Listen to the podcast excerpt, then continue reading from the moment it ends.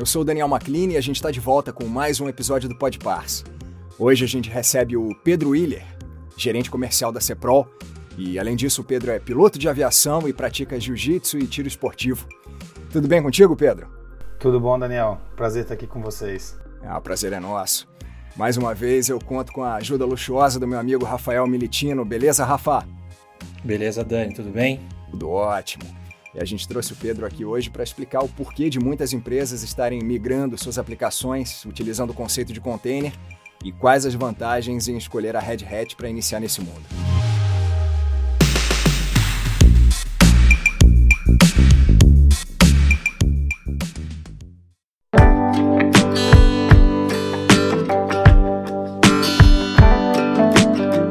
Pedro, Bem-vindo ao Podpars. Eu vou pedir para você começar a sua participação contando para a gente brevemente a sua trajetória profissional. Então tá bom. Obrigado, Daniel, de novo. Obrigado a todo mundo aí pelo, pelo espaço. É, falar um pouco de, de mim é até meio tomar cuidado para não falar muito, né? Tem muitas histórias, mas eu comecei é, na TI quando eu trabalhava numa farmácia, pra vocês terem noção. Eu não tinha computador naquela época e resolvi estudar para montar um para mim. E ali eu comecei a pegar gosto pela coisa e montei o meu primeiro computador sozinho, né? É, talvez tenha alguma relação, mas instalei o meu primeiro sistema operacional foi o Linux, não foi o Windows. então foi, foi, um, foi um desafio bem interessante. E a partir dali eu comecei a estudar mais, fui, fiz um curso de, de redes de computadores, né? Eu estava fazendo também administração de empresas e com esse curso de redes comecei a trabalhar para mim mesmo, né? Então fazia tudo que era bico de TI, a gente estava tava fazendo. E eu comecei a, perceber que era uma área bastante promissora e fui cada vez mais me especializando, né? Comecei a fazer uma, uma aposta também em segurança da informação e, e apareceu a oportunidade para trabalhar na CEPROL, isso lá em 2010. E entrei como técnico de Linux na empresa, dava suporte aos clientes, fazia tudo que era é, serviços na, na parte de, de, sistema operacional. E depois de um, um certo tempo na área técnica, é, comecei a ver que disseram, disseram para mim que a área comercial que dava dinheiro, acho que me enganaram, mas eu comecei a gostar dessa, desse negócio aí do, do comercial, falar com o cliente, resolver o, o os problemas, né? E engajei nessa na área comercial aí como como analista de redes ainda, né? Então comecei a fazer. Depois teve um, um, uma saída de uma consultora da empresa e me convidaram para ser consultor lá, né? Gerente de contas. E eu resolvi ir e ali eu me descobri que realmente era o que eu gostava de fazer, de atender cliente. E da, a partir daquele, daquele momento ali já devia ser, acho que 2013, 2014, eu não saí mais da área comercial. Então fiquei aí uns, uns seis, seis anos, cinco anos é, gerente de contas da Ceprol. Acabei tendo uma saí, fiquei dois anos fora trabalhando numa empresa em São Paulo focada com Red Hat, né? Onde eu tive a, a, o prazer enorme de trabalhar com esse rapaz chamado Rafael Militino e também fiquei, fiquei dois anos atendendo clientes, né? No, no sul do Brasil e acabei né, tendo uma proposta de volta para a Quaceprol e voltei em, em, em 2020, no, em outubro de 2020, junho de 2020, não lembro ao certo. E a, aí me transformei num, num, gerente de contas é, só para Red Hat, tá? E aí a partir do final do ano a Ceprol também me chamou, falou, ó, vamos, tu é um cara bom, né? Disseram que eu tava tá indo bem, virou, virei gerente comercial. E agora eu assumi toda, toda a área comercial da, da empresa. Então, todas, todos os produtos e soluções que a gente trabalha, eu tô, tô assumindo. Então, agora tendo o Brasil inteiro, viajando esse, esse Brasilzão aí para atender nossos clientes. Então, foi, resumidamente, começou na farmácia e agora estou como gerente comercial aqui na Cepro. Muito feliz, por sinal. Que bacana, Pedro. E parabéns pela nova posição aí. Tenho certeza que vai ser um Valeu. sucesso. E aí eu vou te pedir, Pedro, para você falar para a gente por que as empresas estão migrando, migrando perdão, para esse mundo do container. Não, legal. Eu tenho conversado com muitos, muitos clientes né, e visto um movimento é, bastante grande e, e, diria assim quase que uma, uma onda né, das, das empresas indo para o mundo de container. É, eu passei, né, lá no início, quando eu comecei a trabalhar, estava na, na, onda de virtualização. Então, acredito que até na área de TI tem, tem muito disso, né? São várias ondas, a gente vê alguns benefícios e o container não foi, não foi diferente, né? É, ele, ele, tem muitas vantagens, né, em relação ao ambiente que a gente tinha tradicionalmente falando em máquinas virtuais. E a, a, o container é um, um tipo de, de solução que agiliza muito o processo das empresas na parte de desenvolvimento de software. Né? A, a gente sempre teve aí um, uma preocupação muito grande em, infraestrutura, então tinha lá o desenvolvedor que estava preocupado em desenvolver, mas também estava preocupado em manter seus, suas máquinas virtuais funcionando adequado. E a gente tinha muito problema nesse, nesse, nesse ciclo de vida das aplicações. E aí o container começou a, a, a aparecer no, no, mercado e a gente foi vendo que ele era, vamos dizer assim, um, um produto correto e muito, muito bem é, é, adequado para esse tipo de, de solução, certo? Então, o, o, mundo de containers vem aí né, é, inundando as empresas. Eu vejo com um, uma diferença muito grande, né? De quem trabalha com, com ambiente tradicional e quem agora já está trabalhando com ambiente de container. Aparece é, muita vantagem de agilidade no processo de desenvolvimento. É, a gente consegue enxergar um, um, um, benefício muito grande de relação entre as equipes também, né? E, enfim, assim, são, são muitas vantagens aí que eu acho que dá para a gente comentar e comentando mais para frente no, no, processo. Mas o, o container em si, se a gente for comparar aí com, com a máquina virtual, né, a gente vai, vai entender que, que ele isola da mesma forma que a máquina virtual isola o ambiente, só que ele tem muitas vantagens em ser mais performático, né, ser extremamente pequeno perto de uma máquina virtual, eu compartilho o meu sistema operacional, então ele fica muito mais fácil de, de gerenciar, entendeu? Também tem mais ou menos por aí. Ótimo, não, excelente, deu um ótimo panorama para a gente. Você falou justamente das vantagens e é essa minha, minha próxima pergunta. Qual, qual seria a vantagem hoje da empresa utilizar o conceito de container, seja para aplicação ou até para infraestrutura? Então, eu gosto de, de fazer até um, um, um paralelo né, em relação a essa questão das vantagens, é, que às vezes a gente acaba esquecendo. Né? As empresas, elas né, têm lá suas demandas, aparecem normalmente da área comercial, da área fim da empresa, e a área de TI ela tem que usar as tecnologias que, ou deveria usar as tecnologias que mais atendem ou se adequam mais fácil a resolver esses problemas. E, e o container, né, ele vem exatamente para ajudar a, a, equipe de tecnologia a montar uma infraestrutura mais é, ágil, né, uma infraestrutura mais é, preparada para a nuvem, né, que a gente chama de cloud native, né, no nosso mundo aí. E só que as empresas têm que olhar, no, no meu ponto de vista, para as aplicações que ela tem. Né? Então, quando eu enxergo como as minhas aplicações funcionam e tento trabalhar e adequar minhas, minhas aplicações para rodar nesse ambiente, eu começo a ganhar de fato grandes, vamos dizer assim, grandes vantagens da, da solução de container. E aí, até puxando um pouco a mais do container, o que, que a gente vê? Então o cliente vai falar, ah, vou começar a usar container, começa a desenvolver, botar as aplicações de container, aí ele enxerga que ó, tem 1, 2, 10, 20, 50, 200 containers, começa a crescer aquele ambiente. E aí ele se, se depara com a situação de, opa, preciso ter uma solução para gerenciar, para orquestrar essa quantidade enorme de containers. Né? Eles são pequenos e são muito, a quantidade é muito grande de container numa infraestrutura. Então ele começa, se deparou com isso e se quando a gente é, vai iniciar no mundo de container, a gente tenta ser o mais simples é, possível, né? Então fica muito limitado as, a, as ferramentas que eles têm para utilizar. E aí ele normalmente que a gente acaba é, enxergando no mercado, ele precisa dessa ferramenta de gestão e acaba usando um, um, um rapaz famoso aí chamado Kubernetes, né?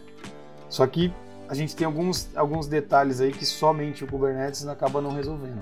Então eu preciso de uma plataforma normalmente maior para poder gerenciar e fazer é, esses containers trabalharem de uma maneira mais organizada. Então posso pontuar assim algumas algumas vantagens, né? Por exemplo, eu tenho uma agilidade maior no desenvolvimento, eu tenho isolamento maior das aplicações, eu tenho maior segurança porque elas estão isoladas, eu consigo é, criar várias versões daquela aplicação. Eu consigo fazer com que o meu desenvolvedor tenha um ambiente de desenvolvimento, né, de homologação e de produção no mesmo ambiente. Então, eu já é, retiro ou tento pelo menos mitigar um, um, um, fator que é muito comum nas empresas de problemas com essa aplicação. Então, é, tem a, a, famosa frase aí que eu acho que quem trabalha com TI já escutou que, pô, funciona na minha máquina, né, mas não está funcionando no servidor. Isso é clássico, né, Rafa? e padrão. E a gente começa a ter um, sinceramente, um, um desenvolvimento muito mais profissional, eu diria, né? É, a gente vem, é, o pessoal usa muitas técnicas e metodologias, é, não vou dizer assim, não, não corporativas para desenvolvimento, vamos deixar assim, e a gente leva, eleva esse nível de desenvolvimento para um nível totalmente enterprise. Então vocês vão ver que vai acabar trazendo, por consequência, uma qualidade do software muito maior, né? O tempo de deploy, né? O tempo de colocar essa aplicação em produção muito menor, né? Eu tenho, assim, se for falar direto, eu vou ficar a tarde inteira falando só de vantagens que eu vejo no, de container, né? Até, até, até me emociona de falar de, dessas vantagens. Mas é, trazendo um exemplo bem prático aí do que ele está falando, Dani, hum. do que o Pedro está tá comparando, que é a gente pode usar esse conceito aqui da, da gravação mesmo, Sim. né? Que é, a gente está gravando aqui cada um numa frequência então, o conceito do container é basicamente isso: é, é levando para o lado da aplicação, é como se cada, cada parte da aplicação fosse uma frequência dessa aqui que a gente está gravando.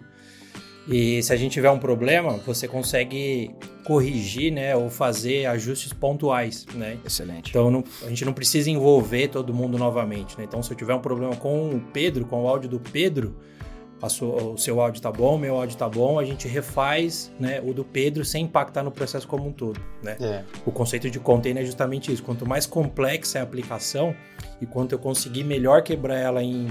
Eles chamam até de conceito de microserviço, né? Que são uhum. essas faixas, essas frequências aqui, cada um de nós estamos aqui gravando. É, o tempo de correção é mais rápido, o impacto no usuário final é mínimo, né? Então você não precisa refazer, você não precisa perder tudo que você já fez, começar do zero. Então o conceito de container complementa essas, essa, essas vantagens aí que o Pedro acabou comentando aí pra gente. Seria uma compartimentalização do, do, do trabalho, né? Para você atacar ali exatamente o que você precisa.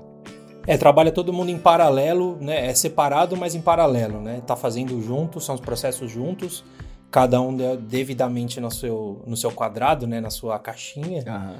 Uh, trabalha em conjunto, mas tiver algum tipo de problema, você pode deslocar né, um desses problemas, continuar tocando aí a aplicação, digamos assim, resolver, ajustar o que precisar, sem ter um impacto necessariamente para o usuário final. Excelente. Com certeza.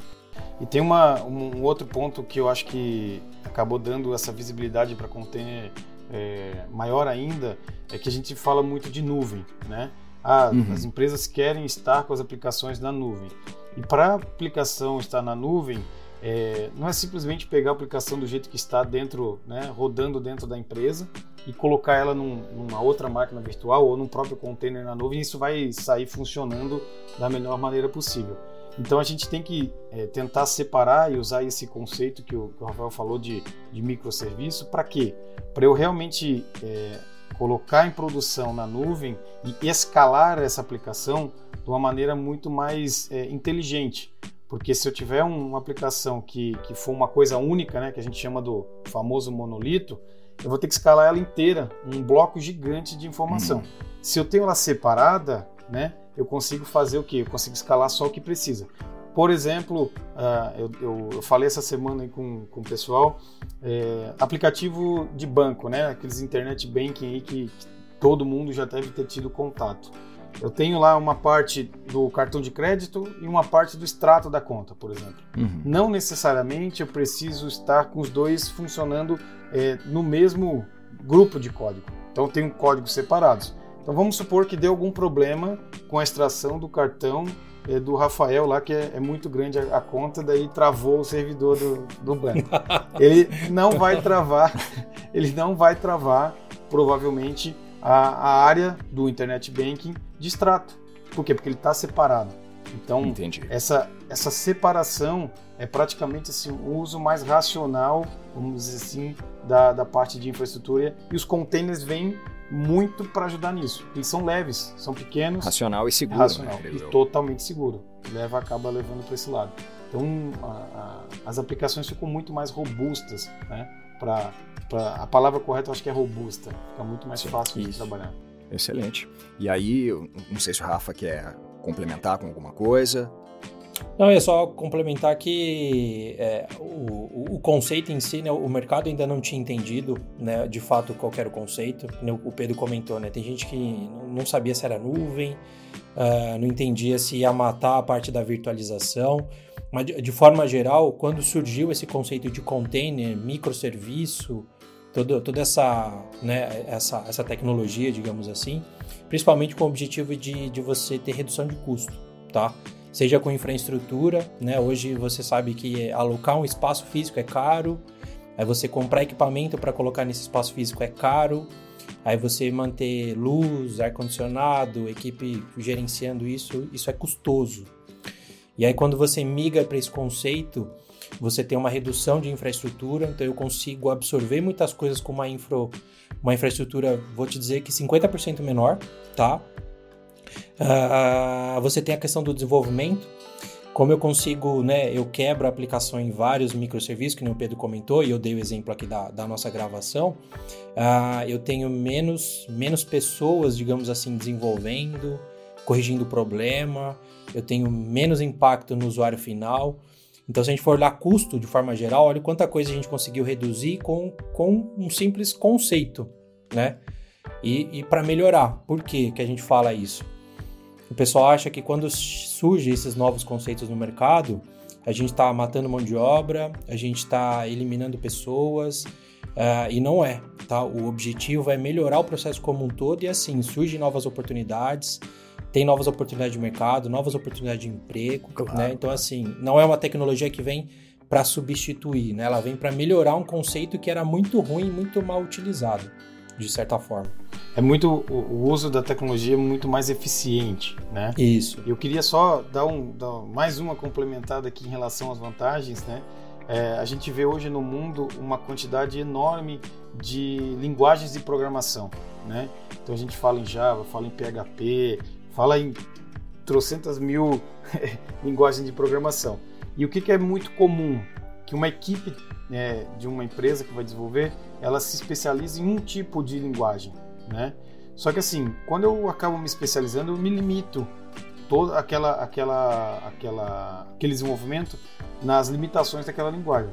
E quando eu vou começar a usar container, esse conceito de microserviço, eu posso utilizar N linguagens para atender a mesma aplicação, né? E reaproveitar parte daquela aplicação para outras aplicações. Eu não preciso ficar limitado, né?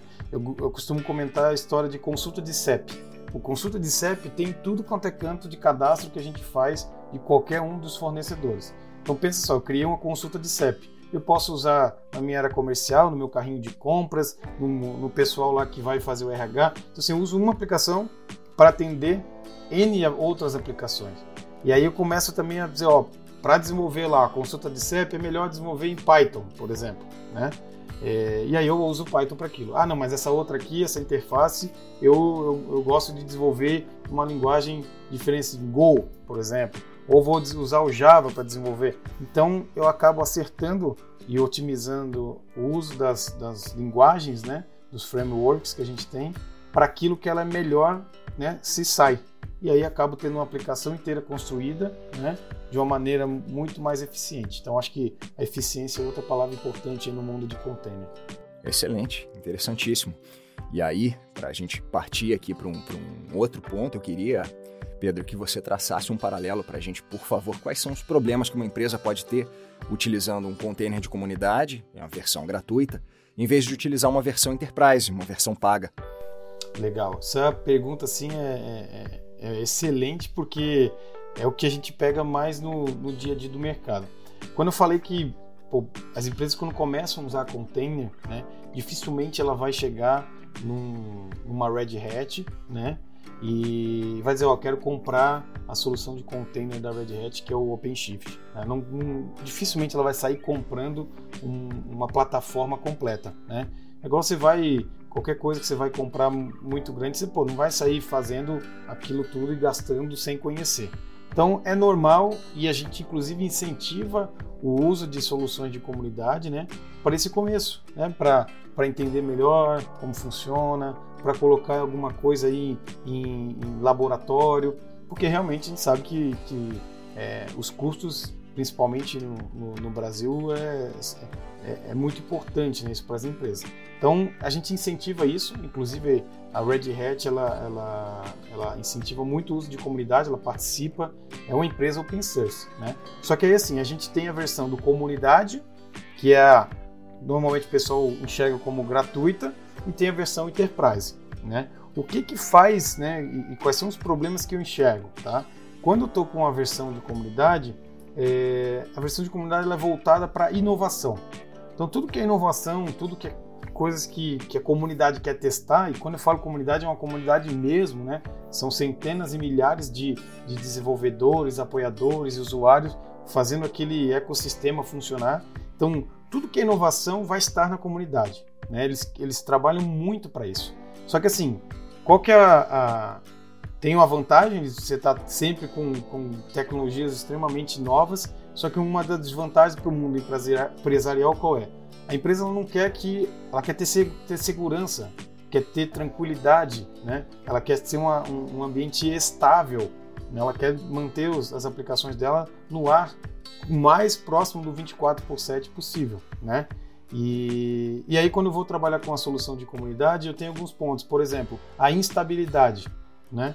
Então, teve algum não é um software, vamos dizer assim, não é uma solução extremamente trabalhada em questões de desempenho, de, de compliance, de segurança, então ela acaba tendo uma instabilidade maior, né? porque de fato eles estão testando muita coisa ali. Então, esse ponto para mim é um, é um ponto-chave. O segundo ponto-chave é, por exemplo, achei um problema na, na, na, na plataforma, como que eu vou resolver isso? Na comunidade eu sou obrigado a entrar num fórum da comunidade, normalmente é assim. Eu posto lá o problema que eu tive e aguardo para ver se alguém lê o meu post, se interessa por aquele meu problema. Se for um problema que só eu tenha, dificilmente ou quase nunca vai ser atendido, né? A não ser que alguém se solidarize com você. Pô, eu sou empresa, eu não sou desenvolvedor, por exemplo, do, do da solução de comunidade. Eu não posso ir lá e mexer nesse código. Então eu vou ficar à deriva e vou ficar na mão da comunidade. Pô, Pedro, isso é ruim? Não. Se for um caso de teste, né? Mas se tu usar isso em produção na sua empresa, pode ser um grande problema. Vamos, então parou de funcionar a aplicação. Eu não tenho para onde correr, eu sou obrigado a correr para a comunidade. E aí o tempo de resposta pode ser muito grande, né? Já quando eu tenho uma solução enterprise, suportada, por exemplo, pela Red Hat, eu tenho níveis, né, SLAs, que eu sou, é, vamos dizer assim, está é, tá em contrato com a fabricante e eles vão dar esse suporte, né, vão fazer todo esse trabalho para você. Além disso, né, a Red Hat ela se preocupa muito com a segurança que a gente vem comentando, então ela pega esse, esse código da comunidade, né, trabalha em cima desse código, estabiliza, retira os bugs, né, tira todas as partes que, vamos dizer assim, são de teste e ela estabiliza esse produto. Então é um produto extremamente estável. Então as empresas podem confiar. A gente, a gente escuta muito, né, é, do, dos clientes, pô, ah, para que, que eu vou, ainda, ainda, o pessoal ainda brinca, como é que eu vou pagar um negócio, o negócio é muito estável, funciona muito bem, eu quase não, não preciso abrir chamado. Eu falo, cara, ótimo, a ideia é exatamente essa. É o mundo é ideal, ser, né? É o mundo ideal, é você ter um produto extremamente estável onde centenas e milhares de empresas aí no, no mundo já utilizam e é, é muito bem conceituado. Então, são alguns pontos assim que a comunidade, eu gosto de deixar claro que é muito para inovação, né? E se eu tenho uma versão enterprise, como o OpenShift, por exemplo, eu estou voltado para o meu mundo empresarial. É, e gosto de comparar tudo. Você não vai ter na sua empresa, né? É, botar, vamos dizer assim, os seus sistemas críticos em cima de uma plataforma é, que, que não tem um suporte empresarial. Claro. Né? Então eu gosto de comparar. Pô, se você tem suporte, você paga um seguro, qualquer coisa. Por quê? Porque você quer ter segurança, você quer ter tranquilidade. Então, aqui no nosso mundo de container não pode ser diferente. Né? Quem pensa diferente disso, né, eu acredito que está colocando em risco a operação normalmente da empresa, a não ser que né, seja uma área específica que não, não impacte no, no negócio. Então, para mim é muito, muito claro essa questão de comunidade e questão enterprise. Os dois são muito bons, são maravilhosos, temos que investir em comunidade sim, mas para o mundo empresarial não faz sentido eu estar tá colocando minhas aplicações críticas em um ambiente não suportado. Né? Então, para dar um, um resumo, é mais ou menos isso que eu penso. Não, excelente, ficou muito claro. E eu queria, inclusive, pegar um gancho na tua resposta que você falou do open source. Eu sei que muitas empresas confundem o open source com gratuito. Aí eu queria te pedir para você explicar um pouquinho para a gente sobre esse conceito, essa cultura do open source. Perfeito. Outro, esse é um ponto que a gente cai sempre, ah, eu vou para open source, né? É verdade. O, a Red Hat ela é uma empresa open source. Todos os produtos da Red Hat eles são open source, mas pô, mas então é de graça, né? Então não é porque é open source que ele não tem é, que, ele, que ele não tem custo, né? Open source, para fazer um, um, paralelo bem, bem fácil da gente entender, é o seguinte: é um, é um, um método, né? um tipo de desenvolvimento, onde existe realmente uma, um, o código né, do produto, o código da, da solução, ele é aberto. Então vamos supor, o Daniel resolveu aprender desenvolvimento e agora ele quer desenvolver OpenShift. Ele pode ir lá na comunidade do OpenShift e ele vai ter acesso ao código do OpenShift. Ao contrário, por exemplo, de aplicações proprietárias, né? Então, é, tem alguns, algumas empresas famosas, por exemplo, o Windows, né? Você não tem acesso ao código do Windows. Aí, se tivesse, você ia se perder. Mas tudo bem. Sacanagem. Não, não. Então, a Microsoft vem, vem melhorando cada vez mais aí. Então, assim, só, só para comparar, assim, você não tem acesso ao código do Windows. Já do Linux, né? Já da, das soluções open source, você tem acesso ao código. Então, isso é o open source. Aí existe a questão comunidade, que é onde aquela versão, né, aquele software que está sendo desenvolvido, ele está naquele mundo da comunidade e é onde eu tenho a diferença do enterprise. Então, que é a versão é, que é onde eu vou pagar, vamos dizer assim. Só que você não está pagando o código. Isso que é bom, é bom ficar claro. Sim. Você não está pagando o código do produto. O código é aberto. O que você está pagando são, é, é esse ecossistema que eu falei para vocês, né? Da, que a Red Hat faz muito bem mesmo, né? a, é a maior empresa aí do mundo open source, e, e aí você paga esse ecossistema. Então, pô, eu tenho a Red Hat, ela investe no, nos engenheiros que estão desenvolvendo o software, ela investe na questão do suporte, ela investe é, muito na questão de estabilidade, segurança, atendimento ao usuário, comercial. Então, assim, é uma empresa que trabalha com produto open source. Né? Então, open source não é sinônimo de grátis, gratuito, de graça. Né? Ele é só um formato do código em si do produto. Não sei se ficou claro. Ficou muito, muito claro. Eu sempre digo para o Rafa que eu sou um leigo total, então eu estou aqui tendo mais uma aula com vocês. Muito bom, muito bom. o, o, que é legal é que assim, acho que até para ficar mais claro, tanto para você como o pessoal que escuta a gente, o Dani, é que quando você tem visão do código, né, imagina que você, né, que o, o Pedro deu o exemplo aqui, você vai começar a desenvolver. Se você tem visão do que que você, para que que você está desenvolvendo, uhum. você consegue também às vezes aproveitar de recursos do que você vai, de onde você vai implementar, né? Então, Sim. que nem se você tem o código aberto lá do seu sistema operacional, você sabe o que, que ele consome de recurso, o que, que ele tem de aplicativo, e aí você não precisa desenvolver algo parecido e você ter duas funcionalidades iguais trabalhando junto. Quando você já tem os recursos ali dados, né? Exatamente. Então você gasta menos, né? Porque você pode consumir alguma coisa que você enxerga lá dentro Sim. do sistema operacional, você não precisa acrescentar. E aí entra em todo aquele discurso que a gente falou no início lá de economia.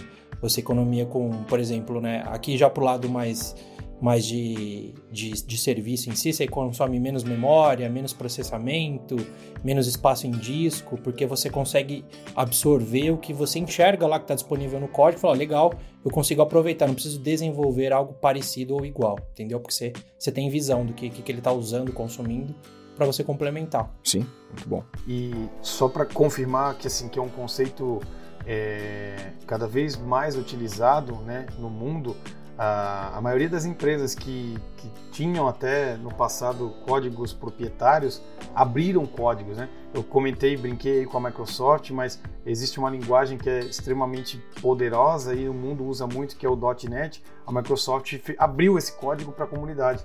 Né? Então, por quê? Porque, pensa só, eu tenho lá uma empresa só desenvolvendo aquele software.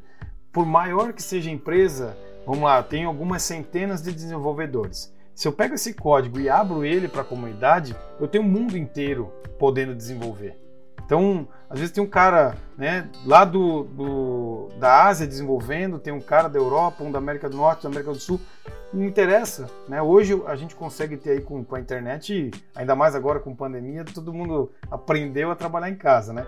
Então fica muito mais fácil eu crescer o meu produto, né? a evolução dele é muito maior. Então o Open Source vem para isso para que junto com a comunidade a gente consiga entregar uma experiência muito melhor, um desenvolvimento muito mais rápido do que o desenvolvimento de, um, de uma plataforma proprietária. E eu tenho assim, se todo mundo que está vendo e desenvolvendo aquele software open source, eles estão precisando daquela necessidade, né? A gente tem necessidades muito parecidas. Então, Pô, se, se, o Pedro tem uma necessidade que é a mesma do Rafael, que é a mesma do Daniel, por que, que eu preciso que cada um desenvolva um software? Não, vamos se juntar e vamos desenvolver uma coisa só que atenda os três casos. Então é muito comum e está sendo cada vez mais é, é, explorado isso no mundo, né? Comentei de Microsoft, outras empresas grandes do, do mercado estão fazendo, a própria IBM aí, né, com, com a Red Hat, entrega isso. Então, assim, ó, eu, eu vejo que o, o mundo é open, né? O mundo é open. Às vezes a gente não, ah, quem, quem não conhece, quem não, não vive nesse mundo de tecnologia, às vezes não, não enxerga isso. Mas pode pegar aí as duas maiores plataformas é, de, de sistemas para smartphones, né? Nós temos de um lado o iOS, que é da Apple, né?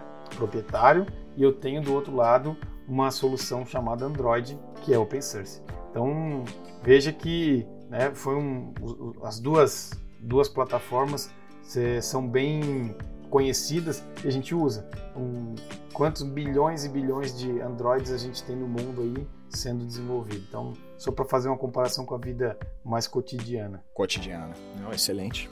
Muito bom.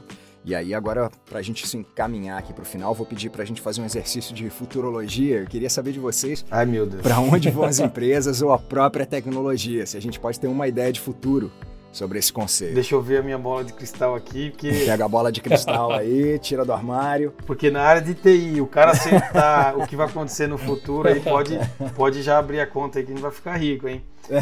Então, eu tenho, eu tenho comentado, isso é, é muito importante, a gente é, ter o pé no chão, a gente brinca, a TI é muito rápida e tal, realmente é, mas não é um negócio tão, tão complexo assim para a gente que está nesse mundo. A gente vai vendo os movimentos aos poucos. O container, né? Gente, eu estava falando ontem numa, numa reunião que é, a Red Hat começou acho que em 2011 com o OpenShift. Né? 2021, são 10 né, anos, 10 anos de trabalho e, e a gente saiu de um, de um ponto realmente é, bem complicado, vamos dizer assim, a tipo, idade da pedra do, do container, e hoje a gente já está aí no, no século 21 dos containers. Mas o futuro, como eu comentei, eu acho que é muito voltado para a nuvem, né? E otimização de recurso, né? É, pensa só você, Daniel, quando você começou a, a tirar foto com máquina digital, certo? Você, antes de tirar foto de máquina digital, você tinha que revelar suas fotos, certo? Você guardava ela nos seus álbuns lá e gerava um volume razoável de foto. Você não tirava foto de tudo, né? você tirava só daquele do, do momento certo. Ocasião né? especial. Espacial, né? Não podia gastar a, a, o filme, o, o filme né? É, eu não conheço muito, não peguei essa época aí, mas meu, não, pegou, meu pai, né? minha avó é, falavam. Só eu, eu, e Rafa, a gente, é. como veteranos, a gente pode te dizer que... Tinha um negócio que tinha que, eh, não sei se era rebobinar o troço lá, coisas que me disseram que é assim. E aí, agora com, com questão digital, você tira foto de tudo, né? Você, cara, cada vez as câmeras estão melhores, o armazenamento, né? Quanto que a gente gasta de armazenamento? Eu não apago minhas fotos de nada, guardo tudo, né? Tenho filhos aí e não vou, não vou excluir nada. Então, só cresce o armazenamento. Então, preciso otimizar esse recurso. Então, cada vez mais a gente vê no desenvolvimento de software tecnologias para otimização. O container é isso. Então, eu vou levar para a nuvem as aplicações mais preparadas, eu vou ter, eu penso, muita, mas muita coisa em nuvem. Hoje a gente já tem bastante coisa, mas eu acho que se for tração paralela aí não chega nem perto da metade da capacidade que a gente tem de performance. A gente usa muita coisa dentro instalada dentro da empresa, né? É, as redes né, estão evoluindo cada vez mais, então vou ter uma capacidade de rede muito grande. Então, para mim, assim, o futuro é realmente nuvem, as aplicações muito bem, é, vamos dizer assim, desenvolvidas, muito bem preparadas para a nuvem. E aí eu entro na questão da, do multi-cloud. Eu vou colocar minha aplicação na nuvem que for melhor, mais barata, que estiver me entregando uma performance maior. Então, assim, para reduzir custo. Esse é o foco e eu acho que toda empresa e todo, todo mercado vai para esse caminho. Então, container sim é o presente, mas com certeza absoluta é o futuro, né? E nuvem aí, se, se for para dar alguma tentar dar alguma previsão, se eu fazer muito, fizer muita previsão aqui, é, vocês já vão querer já, já me contratar e não tô, não tô podendo agora, não tô podendo agora. passe, passe tá caro. Isso, isso. É, mas mais ou menos isso aí, né, Rafa? É, isso mesmo. Nuvem, acho que um pouco de inteligência artificial também tem vindo bastante a questão da área da saúde aí, que acho que é um negócio que a gente vai ver muito, principalmente por causa desse conceito de nuvem que o Pedro falou, a, a inteligência artificial aí trabalha muito bem em nuvem, até para identificar problema, doença, enfim, é, o, o, espaço que ela precisa também é, é, é, amplo, rápido, que nem ele falou, então nuvem trabalha perfeitamente com inteligência artificial, então acho que é, o futuro é bem esse mesmo. E tem uma outra coisa que assim, o pessoal fala de futuro, mas eu vejo que isso está já muito no nosso presente, mas vai cada vez mais. A história de automação. Nossa, automação é um negócio que, assim, tudo que você para para pensar um pouquinho, assim, ó, senta, senta, né, fica pensando, cara, o que, que já é automatizado na minha vida, né? É, começar a pensar, pô, isso aqui eu tinha que fazer antes, agora está fazendo mais automático. Pô, essa parte aqui, pô, o carro aí nem se fala, né? A gente não botou a mão ainda, assim, muitas pessoas não, não dirigiram um carro autônomo, mas é o que mais tem aí hoje se falado no mundo. Então, é, automação é uma outra chave do futuro aí, Daniel. Se quiser investir, pode investir em automação que, que, que eu garanto aí que vai dar certo. Ótimo, ótimo. Vou pegar um empréstimo com, com o Rafa, que sei que tá com, Isso, com a conta, conta cheia, é. cheia, de, cheia de conta. ai, ai, muito bom. Então tá ótimo, gente. Eu queria agradecer demais aí a parceria do Rafa de sempre, mas especialmente a presença do Pedro. Pedro, muitíssimo obrigado pelo teu tempo, pelos ensinamentos. Eu que agradeço, hein? E quiser fazer outro podcast para a gente bater mais papo, fica à vontade aí. Estou disponível. Com certeza, a gente já, já vai planejar o episódio 2. Tá bom, então. Com certeza. Muito bom, a gente que agradece a participação sua aí, Pedro. Valeu aí, muito bom. Valeu, Dani, aí também pela pela orquestração aqui, apesar de, de não ser em container, mas mandou bem aqui. Né? Eu que agradeço sempre, Rafa. Valeu, pessoal. Pedro, um grande abraço. Um abraço. Rafa, um abraço. E aos ouvintes, muito obrigado pela companhia de vocês mais uma vez. A gente se encontra em breve em mais um episódio do Pode Parse. Um abraço. Tchau, tchau.